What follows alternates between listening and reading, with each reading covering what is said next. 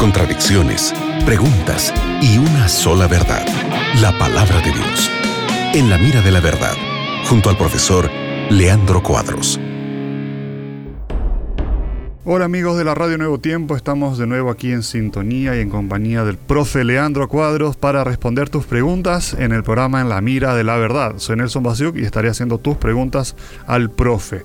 Hola Leandro. Hola Nelson, es muy bueno estarmos otra vez más juntos el programa En la Mira de la Verdad. Muchas gracias Nelson por tu compañía y también amigo oyente por tu compañía, por tu confianza.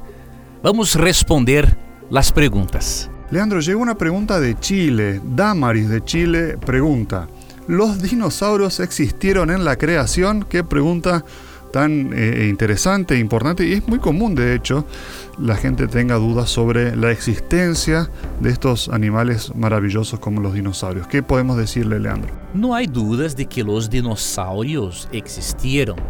Las evidencias fósiles son incontestables.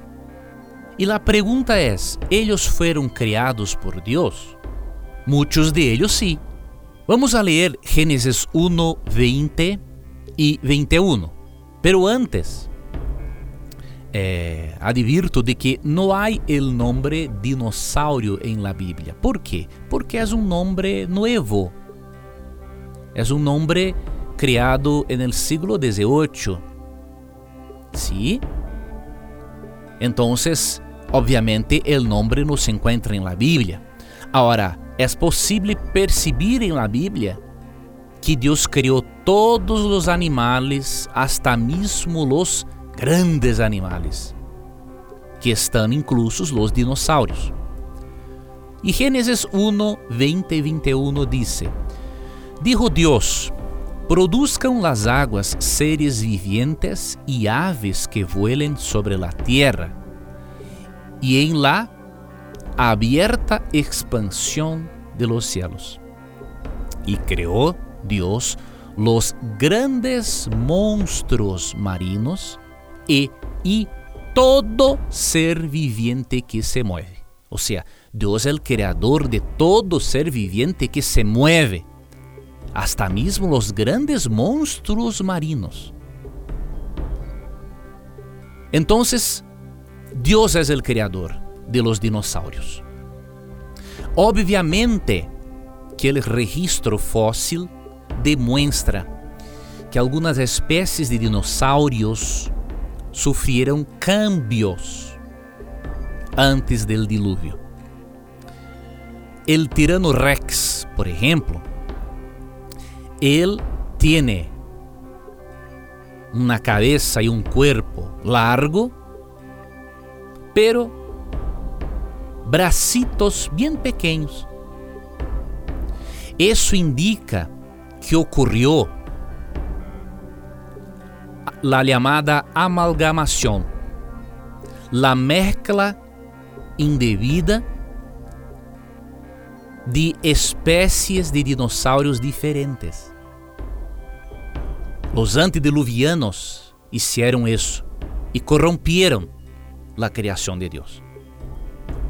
Por isso Deus nos preservou os dinossauros porque la convivencia de ellos con los seres humanos a partir del pecado y a partir del diluvio sería una convivencia imposible. Es posible que Noé tenga llevado en la